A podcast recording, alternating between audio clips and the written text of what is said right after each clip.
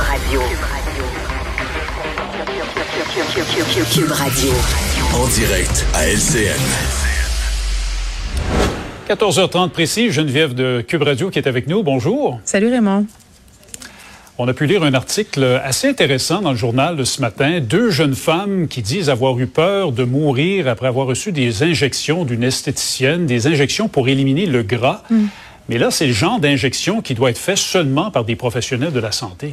Oui, puis c'était un article qui faisait suite à un dossier sur la chirurgie esthétique euh, qui a été publié en fin de semaine dans le journal euh, de Montréal, justement sur les complications possibles. Puis je trouvais ça intéressant d'en parler aujourd'hui, puis d'ouvrir un peu la discussion euh, de façon plus large, parce qu'on aurait peut-être tendance à penser au départ que les chirurgies esthétiques ou les interventions médico-esthétiques, là, botox, agent de comblement, c'est des affaires hollywoodiennes, là, des affaires qui se passent aux mm-hmm. États-Unis, des actrices, des vedettes, mais non.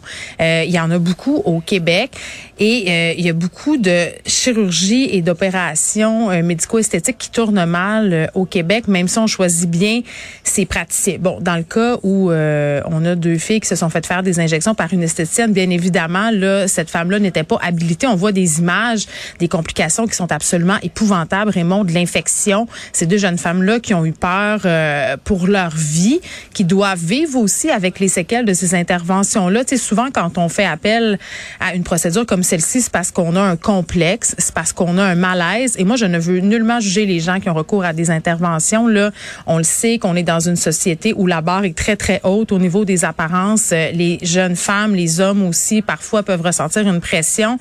Mais c'est juste que de façon plus large, je trouve qu'on banalise beaucoup ces interventions-là, euh, ne serait-ce que sur les médias sociaux.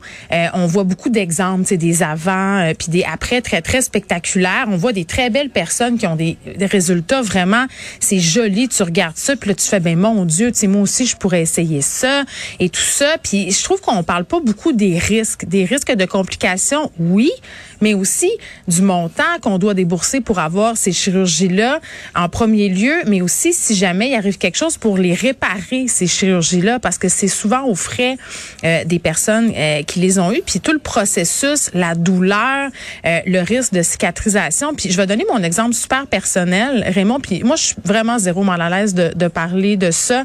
Moi j'ai eu une réduction mammaire et un redrapage suite à mes grossesses. Puis écoute, j'étais là complexée par ma poitrine et là j'ai fait ce que toute bonne personne fait. Là, je suis allée voir sur internet les esthétiques. Puis là, tu te retrouves pogné là-dedans. tu es sur des sites, ça a l'air quasiment des sites de vente. Euh, euh, tu regardes ça, tu regardes les photos, tu es, perdu là-dedans. Euh, puis, tu sais, il y en a de très bons, là, des médecins, des chirurgiens, des chirurgiennes qui sont absolument extraordinaires.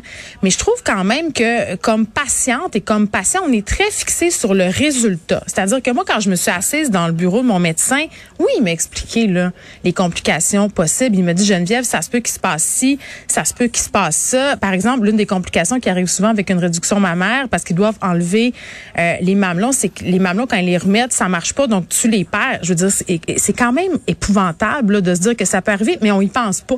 On dit ben, ça va être correct, je vais avoir un bon résultat. Donc, tu sais, on parle beaucoup de consentement là. Est-ce que les patients, les patientes ont vraiment les connaissances et les informations nécessaires pour donner un consentement éclairé.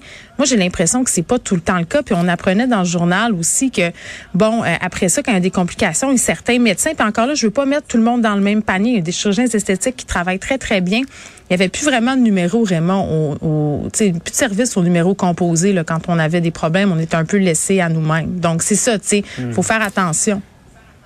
Alors, il faut vraiment s'assurer, euh, j'imagine, c'est la même chose pour les yeux, hein, pour, pour n'importe quelle euh, intervention chirurgicale. Il faut mm. s'assurer vraiment d'avoir affaire à un professionnel qui a de l'expérience ben, et des références aussi, qui, est inscrit au Collège des médecins. Mais puis il faut garder en tête que même si on fait appel à un professionnel qui a d'excellentes références, quelqu'un qui travaille bien, euh, qui fait des bons suivis post-opératoires, c'est une chirurgie, OK? C'est un geste médical et ce n'est jamais avec zéro risque. Il y a toujours un petit risque de complications. Donc, il faut se poser la question pourquoi on fait ça? Est-ce que ça va vraiment changer notre vie? Puis des fois, la réponse, c'est oui. Moi, j'ai jamais regretté d'avoir eu cette intervention-là.